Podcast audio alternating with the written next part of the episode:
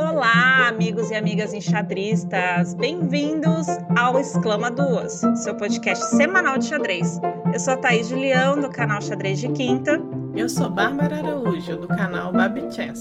Toda semana você fica sabendo das principais notícias do xadrez no Brasil e no mundo, além de conteúdos enxadrísticos criados exclusivamente para o formato de áudio. Vamos lá? Olá, Babi, tudo bem?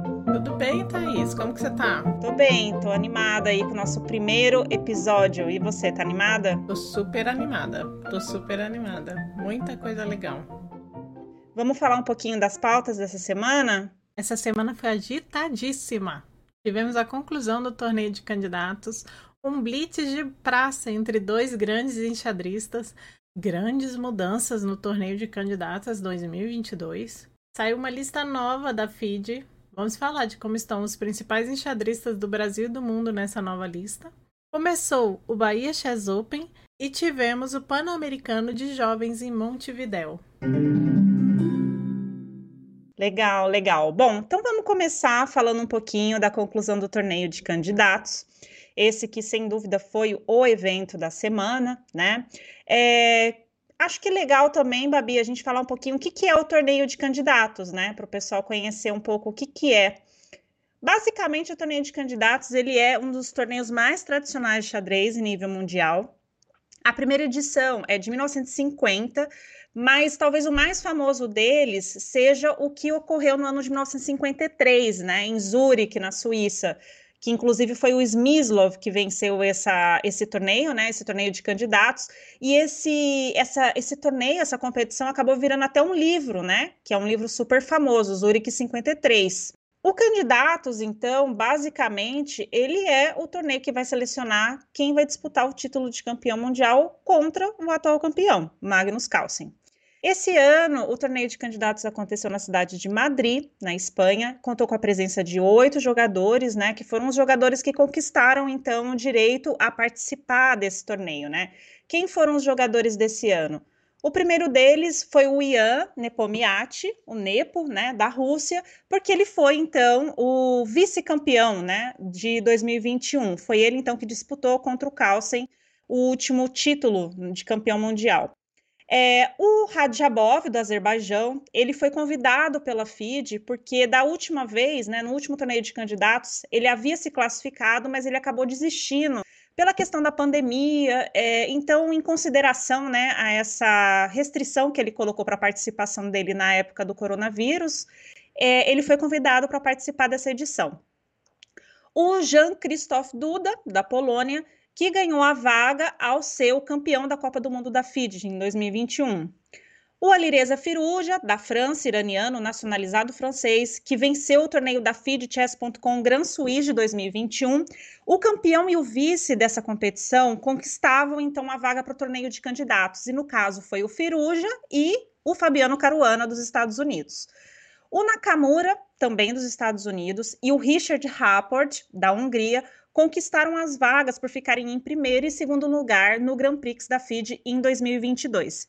Então, para compor esses oito jogadores, né, fica então faltando um, que foi o Jing Liren. O Jing Liren da China, ele se classificou com um critério de maior rating feed, né? E por quê? Porque o Karjakin, que seria a pessoa né, que ganharia essa vaga por esse critério, acabou sendo eliminado da competição por questões políticas relacionadas à guerra da Rússia contra a Ucrânia, enfim. E aí, então, essa vaga ficou com Jing Liren. Esses são, então, os candidatos, né? O torneio, então, foi entre esses jogadores. E aí é o seguinte: esses jogadores, como vocês podem ver, têm um nome muito particular, nomes muito, muito especiais, digamos assim. Cada um é de um país, né? Bastante plural. E a Babi pesquisou para gente, né, a questão dos nomes, da pronúncia desses nomes, né? E ela traz uma surpresa aqui para gente. Conta para gente, Babi, como é que fala afinal o nome desses desses jogadores? É, eu vou colocar um áudio para vocês, para vocês ouvirem, mas claro que eu não vou deixar, né, de tentar falar esses nomes, passar aquela vergonha básica, mas vou tentar falar para vocês verem como seria impossível se a gente utilizasse esse, essa pronúncia. Então, por exemplo, Richard Rapport, Yanshistov Duda. De quem estou falando, né? Mas é claro, como tem o final, a gente acaba entendendo, né? Só que eu fiquei pensando que se a gente utilizasse esses nomes, ia ser até engraçado para vocês identificarem assim de quem que a gente estava falando. Mas é bem legal, assim, achei bem divertido procurar cada pronúncia, foi bem engraçado. Vou colocar para vocês, para vocês ouvirem um pouco. Richard Ropport. Jan Krzysztof Duda. É curioso porque a gente acaba abrasileirando, né, o nome dos jogadores e muitas vezes criando, né, apelidos para ele, como Nepo, por exemplo, como Naka, né? Então, assim, é, é a nossa forma de lidar, né, com essa diversidade, essa pluralidade aí é, dos, da origem, né, e nacionalidade dos jogadores. Então, bem legal. Bom, então, o que, que acontece? O Nepo foi o grande vencedor né, desse torneio de candidatos, com uma rodada de antecedência, nove pontos e meio, nenhuma derrota, um torneio muito bom, muito consistente, né? Havia então, né, como o Nepo conquistou, né, melhor dizendo, o Nepo conquistou com uma rodada de antecedência. Então, o que, que acontece? Todo mundo queria saber quem ia ser o segundo colocado. E por quê? Porque basicamente o Carlsen, antes de começar o torneio de candidatos, fez uma fala dizendo que talvez ele não disputaria né, o título, a manutenção do título dele de campeão mundial, caso o vencedor do torneio de candidatos não fosse o Firuja. E por quê? Porque ele acha que o Firuja é um jovem talento, é um grande jogador, enfim, alguém que co poderia colocar a ele né, alguma dificuldade, algum desafio. E acontece que o Firuja, no final das contas, né? A gente viu, né, Babi, fez um torneio ruim, né? Ele ficou muitas rodadas em última posição, né? Acabou terminando o torneio em sexto lugar, mas não foi o melhor torneio dele, muito pelo contrário. É, e aí ficou um pouco esse mal-estar, né? Porque o Nepo, então, venceu a competição. O segundo colocado acabou ficando, né? A segunda colocação acabou ficando, então, com o Ding. E aí a gente não sabe agora quem será, né? Como será, melhor dizendo, o próximo, o próximo campeonato mundial, o match do campeonato mundial. A gente não sabe se o Carlsen vai querer jogar de novo com o Nepo ou se ele vai abrir mão desse direito e vai ser então um confronto inédito entre o Nepo e o Ding. Sobre a classificação final, falando bem rapidinho, então, Nepo em primeiro lugar com 9,5, Ding com 8, Radjabov com 7,5, empatado com Naka em, na quarta posição, Firuja com 6 pontos e o Duda e o Rapport, penúltimo e último, respectivamente, com 5,5. E aí, agora, a gente tem que acompanhar as cenas dos próximos capítulos para ver, então, como será esse match do próximo Campeonato Mundial. Em que, que você aposta? Ele joga ou ele não joga, Thaís? Eu acho que ele não vai jogar. É, eu, eu acho, acho, que, que... Vamos eu acho que ele não vai jogar e te conto por quê. Porque eu acho que ele admira bastante o Ding como jogador e eu acho que ele vai dar essa oportunidade do Ding é, disputar com o Nepo. Eu acho que se fosse qualquer outro jogador, talvez ele ainda jogasse, mas como é o Ding, é, e assim, não sendo Firuja, eu acho que seria o segundo preferido dele, sabe? Entendi. Eu não entendi. sei. É. Mas será que ele consegue não ser o tipo, porque é um recorde que vai ficar pro pra história, né? Será que ele vai conseguir quebrar esse, esse ciclo assim de tantas vitórias? Dizem que é melhor você sair ganhando, né? Sair por cima. Nesse ponto de vista, seria um bom momento, porque até agora ele é incontestavelmente né, o melhor jogador da atualidade. Mas nunca se sabe né, o que passa na cabeça desses jogadores da elite. A gente vai ter que acompanhar mesmo é, as cenas dos próximos capítulos dessa novela de como será o match do Campeonato Mundial do próximo ano. Com certeza. Tô curiosa, tô curiosa. Diz que talvez, talvez semana que vem a gente já tenha essa notícia, né? Pra comentar. Bom, e por, e por falar no Carlsen, né, que resolveu aparecer, né, dar o ar da graça lá nos últimos dias da competição, É, Babi, conta pra gente então essa história, né, desse xadrez de rua, xadrez de praça e esses blitz que aconteceram lá em Madrid durante o, o torneio. Pois é, teve uma partida bem legal, né? E aqui eu vou citar um amigo. Ele falou: de um lado, a pessoa que é unanimemente considerada a melhor do mundo. Do outro está Magnus Carlsen, atual campeão mundial. Então a gente teve essa partida de quem? Judith Polgar contra Magnus Carlsen. E é uma partida assim que a gente precisa assistir. É uma partida maravilhosa. E Judith ganha muito rápido com um lindo sacrifício de bispo assim, né, dando o bispo para desviar a dama. E ele tá praticamente perdido. Ele fala que é um self-match. Mas ele ainda continua alguns lances e é muito engraçada a interação deles, né? Ele olha para ela e de, ela diz para ele: "Ah, não, é porque ele tá sendo cavalheiro". Aí ele, ela pergunta se ele quer mais uma partida, ele fala: "Não, vai ficar mais bonito para a história dessa maneira". E a Thaís tem um comentário sobre isso, né? É, não, eu acho que na verdade a ideia dele é que é melhor ficar para a história um 1 a 0 do que um 2 a 0, né? Então, desse ponto de vista, eu acho que ele, né, fez a melhor jogada, digamos assim. Com certeza. Também sou dessa opinião, né? Não sei vocês, o que vocês acham? É, mas eu acho que assim, o mais legal, né, desse torneio de candidatos, eu acho é que teve todo uma, assim, um movimento, né, várias atividades paralelas acontecendo, é, vários jogadores, né, streamers apareceram por lá, tentaram fazer essa cobertura, é, várias plataformas online fazendo, né, a transmissão ao vivo, enfim, foi super legal, acho que, assim, é muito bacana a gente ver o xadrez, né, tendo essa cobertura, tendo essa, esse destaque, né, como esporte, assim, em termos competitivos, então foi muito legal acompanhar, a gente espera que essa seja, então, uma tendência, né, é, dos principais torneios, da gente poder sempre acompanhar e estar tá aí no mundo digital, é, um pouco mais próximo, né? Parecendo, pelo menos, que a gente está mais próximo do que está acontecendo nesses grandes torneios da elite.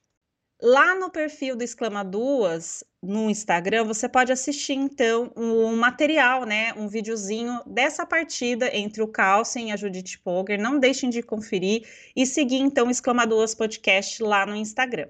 Nossa, teve muita coisa legal mesmo. Eu adorei os eventos paralelos que o Chess Kid promoveu. Um dos eventos bem legais foi o Torneio Intercontinental de Candidatos 2022. Era um evento sub-12. Tiveram duas etapas em cada edição. Era dividido em edição América, edição Europa e África e edição Ásia e Oceania. Quem se classificasse nessas etapas jogaria ali. Olha que legal na mesma sala que os candidatos ao campeonato mundial. Então imagina essas crianças, né? Muito legal. Um incentivo muito bacana à categoria de base do xadrez mundial, né? Tiveram outros eventos e seminários simultâneos voltados à família. Achei super bacana.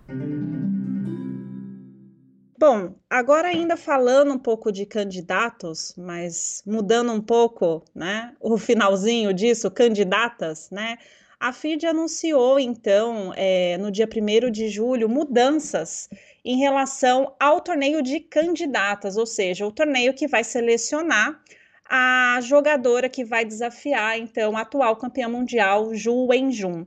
Essas mudanças, né, elas aconteceram de forma um pouco surpreendente. Por quê? Porque a princípio o AFID tinha pensado em fazer o torneio de candidatas um pouco se espelhando né, na experiência do torneio de candidatos, com oito jogadoras no mesmo formato. E a campeã, então, enfrentaria a Ju Enju num match. Mas o que, que aconteceu? A FID, então, resolveu mudar esse formato. Ele não será mais, então, espelhado no torneio de candidatos, ele será no sistema nocaute. O que, que isso significa? Significa que será eliminatório. Quem são as oito jogadoras classificadas para essa competição? Alexandra Goriatkina, que então foi a vice-campeã mundial, né, a última desafiante da Ju Wenjun. A gente teve duas classificadas do Grand Prix feminino, que foi a Um Piconeiro e a Caterina Lagno.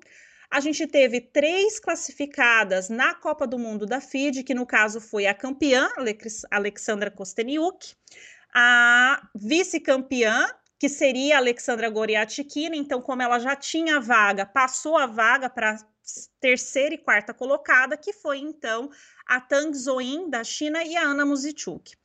A Lei Jie, ela se classificou por ter sido a campeã do Grand Swiss Tournament.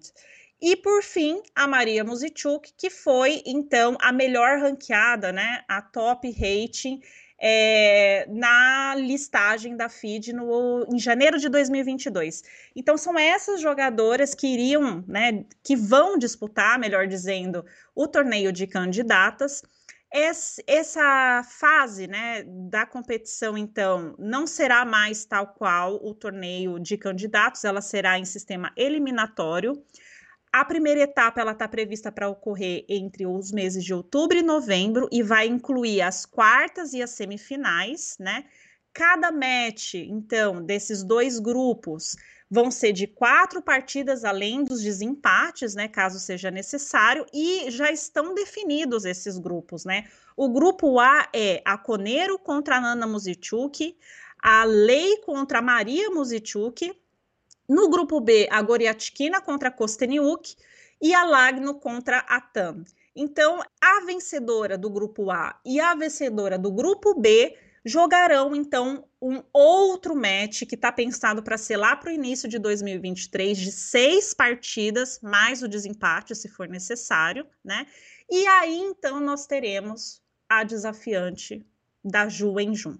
Então ficou bem mais complexo o processo. Esse, essa mudança foi criticada, né, é, pela própria Kosteniuk no seu Twitter, enfim. Teve algumas críticas e alguns falam que ela, inclusive, foi impulsionada por alguns problemas entre a FIDE e a Federação Russa, enfim. A questão é: o edital está aberto para a organização do evento, né, para as organizações nacionais é, proporem, né, é, a realização desse evento, ela pode ser tanto parcial quanto total, né? Então, as federações podem organizar é, separadamente, né? Pode oferecer só essa primeira fase, ou pode oferecer a fase final, enfim. O edital está aberto, então por isso a gente ainda não tem nem local e nem data definida para essa competição, apenas essa previsão dos meses de realização. Um pouco complicado essa, essa decisão aí, né?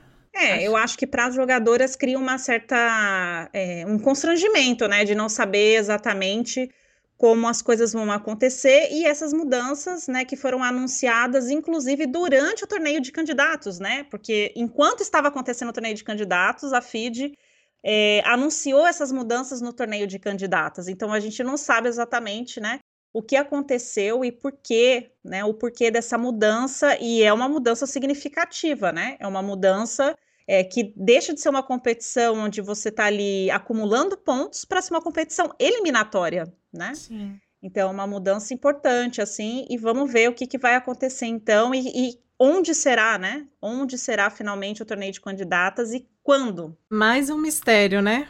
Mais um para ficar ali junto com o Calcin. Bom, ainda falando então um pouco da FID, né? Todo início de mês a Federação Internacional publica, né, a, a tradicional listagem dela dos top ratings, né? E o que acontece? A gente então tem o top 10 absoluto, o Carlsen segue, né, firme, forte, incontestavelmente o número 1 do mundo, com 2,864 pontos de rating feed. E aí, então, a lista né, de jogadores, inclusive vários deles que não se classificaram para o torneio de candidatos, mas a listagem, então, do top 10 absoluto, ela coloca o Jingliren em segunda posição, Firudia na terceira, Caruana na quarta, o Aronian é o quinto colocado, Wesley Sou o sexto, o Nepo, campeão dos candidatos, é o sétimo colocado nessa listagem da FID de julho, o Rapport é o número 8, o Vachia Lagrave o número 9 e o Giri, a Nishigiri, na décima posição. Já no top 10 feminino, a gente tem então a Hou Yufan se mantendo na primeira posição com 2,650.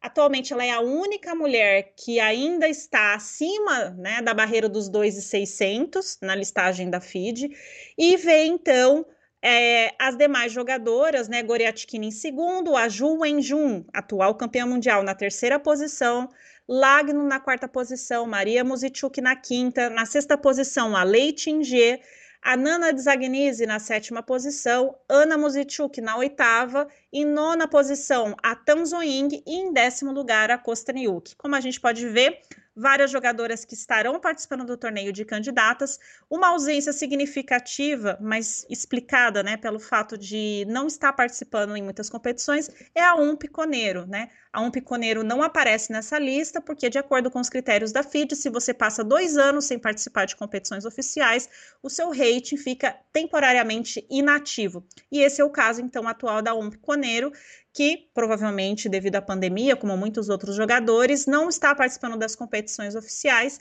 e, portanto, não aparece nessa listagem do top 10. No Brasil, Luiz Paulo Supi confirmou a primeira posição, ultrapassando a barreira dos 2,600 de rating feed.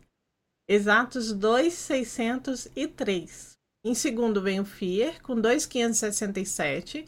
E em terceiro, Felipe Eudebes, com 2,545. Também compõe a lista dos top 10 absoluto Cricor em quarto lugar, André Diamante em quinto, Iago Santiago em sexto, Renato Quintiliano em sétimo, Diego de Berardino em oitavo, Evandro Barbosa em nono e Darcy Lima na décima posição.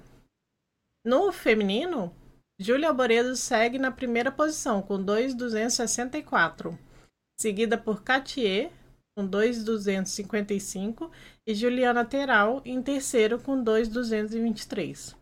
Compõe ainda o top 10 feminino brasileiro Vanessa Feliciano na quarta posição, na quinta Talita Cincinato, Vanessa Gazola na sexta, Larissa Ishimura na sétima posição, Isabelle Tamarose na oitava, Vivian Renches na nona e a Laís Darsoleta na décima posição. Começou essa semana também o Bahia Chess Open. Ele vai acontecer de 2 a 10 de julho, realizado em Santo Antônio de Jesus, no Recôncavo Baiano. E ele conta com uma programação variada. Já começou o torneio fechado, magistral, e começará nessa semana o torneio aberto com Fier, Quint, de Bernardino, Evandro, Cubas, a Júlia Boredo, entre outros. Nesse evento também vai ter curso de arbitragem, vai ter um torneio escolar, vão ter duas simultâneas e você pode acompanhar esse torneio ali pelo site do bahiachessopen.com. É, acho legal porque o, eles estão tentando colocar bastante informação, o site está muito bem elaborado, né? É, então, lá pelo site você pode acompanhar os resultados, ver partidas. Provavelmente eles vão fazer uma cobertura de mídia, né? Sobre os eventos que vão estar tá acontecendo. É, então é bem legal. Também a gente vai colocar lá no Instagram, né, do Exclama Duas Podcast, essa informação sobre o Bahia Chess Open, que com certeza é o principal torneio nacional da semana.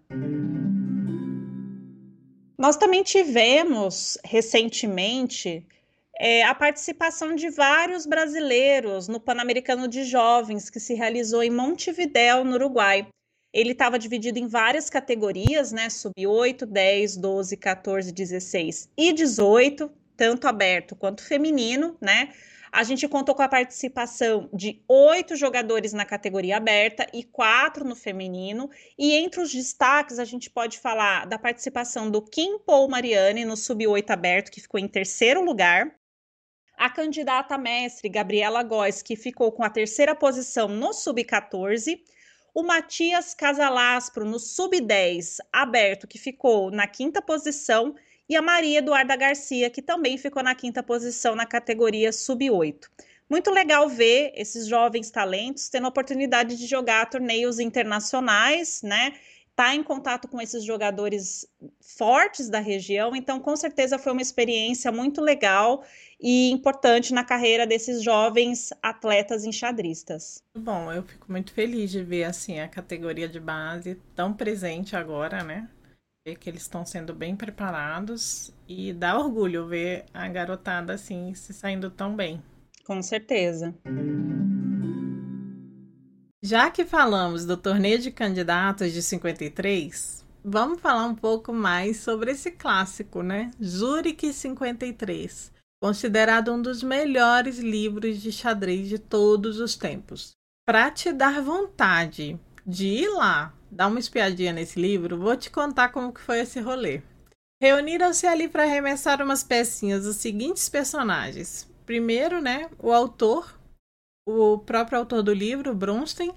Junto com ele tinha Naidorf, Petrosian, Keres, Smyslov, Taimanov, Gligorit, jogando nada menos do que 30 rodadas. Aí, David Bronstein pega e retrata como foi esse torneio e analisa esse pouquinho de rodadas aí. Ao fazer essa análise, Bronstein deixou para a gente como legado um valioso repertório analítico, especialmente sobre o meio jogo. Em suas palavras, abre aspas, um torneio longo não é uma simples coleção de jogos. Se além disso os participantes são os jogadores mais fortes do mundo, então os jogos adquirem uma interligação marcante. São repletos de ideias que se cristalizam e se desenvolvem ao longo da competição e isso, entretanto, representa, sem dúvida, um estágio particular no desenvolvimento do pensamento enxadrístico. Fecha aspas. Tenho certeza que vocês já estão querendo dar uma olhadinha nesse livro. Bom, então é isso, pessoal. Essa foi a semana no Exclama Duas Podcast, nosso primeiro episódio. Se você tem uma marca, serviço, produto e quer ver ele anunciado aqui com a gente no Exclama Duas, escreva pra gente, exclamaduaspodcast.gmail.com ou no direct lá no Instagram. Você também pode apoiar esse projeto por meio de doações, mandando sugestões, comentários, também pelos mesmos caminhos, e-mail ou Instagram. Então a gente se ouve semana que vem, Babi. Sim, semana que vem tem mais. Beijo, galera. Beijo, beijo. Obrigado, pessoal. Até semana que vem.